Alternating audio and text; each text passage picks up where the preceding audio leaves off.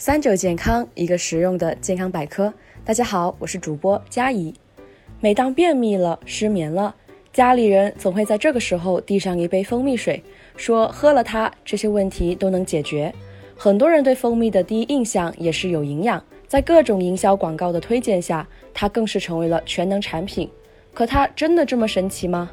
实际上，蜂蜜的成分里，果糖和葡萄糖大于百分之七十，蔗糖小于百分之五。水分大于百分之二十，而像维生素、矿物质、蛋白质、有机酸、酶等营养元素小于百分之一，其中糖和水占了近百分之九十五，营养元素少到几乎可以忽略不计，热量高于营养。如果单纯为了这百分之一的营养元素而狂吃蜂蜜，最终营养能不能补足不能保证，但变胖一定是真的，毕竟糖类的热量比脂肪还多。既然营养元素并没有想象中的多，那为什么这么多人都在推荐食用蜂蜜？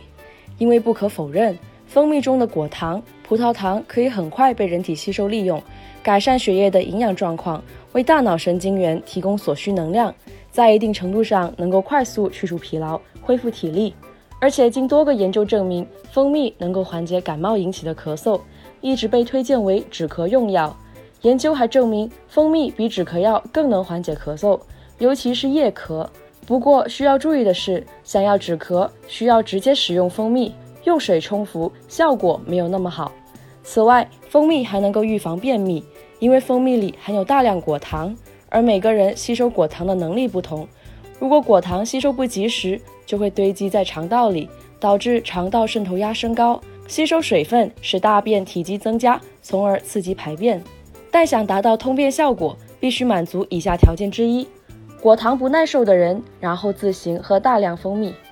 而广告上那些夸大宣传的防癌抗癌、解酒排毒、美容养颜的功效，还是不要太轻信。需要一提的是，吃蜂蜜还有许多禁忌，一不小心就可能踩雷。首先，未满一岁的婴儿、糖尿病患者、肝硬化患者这三类人，千万要注意少吃蜂蜜。其次，注意不要跟这些东西一起吃。第一是感冒药，蜂蜜中的一些酶会和感冒药中的乙酰氨基酚发生化学反应，影响药物吸收，甚至导致药物失效。第二是豆腐，蜂蜜中含有多种酶类，而豆腐中含有多种矿物质、植物蛋白、有机酸等，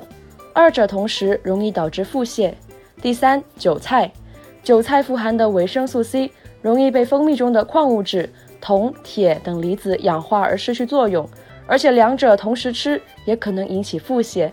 那么蜂蜜到底怎么吃更健康呢？主要遵从三个原则：适量、定时、控温。世界卫生组织建议，每人每天游离糖摄入量不应该超过五十克，最好控制在二十五克以内，也就是一到两勺蜂蜜左右。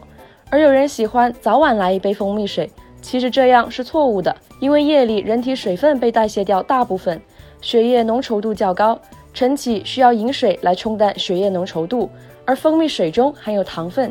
饮用后会重新代谢，加重肠胃负担，无法起到降低血液粘稠度和清理肠胃的作用，所以建议早晨喝完温开水，半个小时后再喝蜂蜜水，或把蜂蜜加在面包上食用。而睡前喝蜂蜜水会把里面的糖分转化成脂肪堆积在身体里，而且一旦没刷干净牙，还会导致大量细菌在口腔繁殖。另外，上班族还可以在下午三四点左右来一杯温热的蜂蜜水，补充糖分和能量，能够有效减轻疲劳。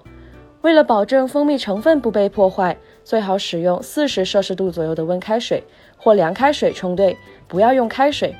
最后来教教大家如何辨别真假蜂蜜，毕竟蜂蜜本身就没什么特殊营养，买到假货的话就更不好了。一看，真的蜂蜜透光性强，杂质泡沫较少，质感粘稠，部分蜂蜜表面会附有松软细腻的结晶，而掺白糖的蜂蜜产生的结晶颗粒大，而且常沉于底部。二闻，真蜂蜜闻起来有淡淡花香味，假蜂蜜则有人工香精味或水果糖味。而掺入白糖和玉米糖浆的没有任何味道。三尝优质的蜂蜜含在口中清爽香醇，咽下后口齿留有余香。劣质蜂蜜吃完后回味酸味略重，假蜂蜜甚至会有苦涩味或化学怪味。今天的节目又差不多了，我们下期再见吧。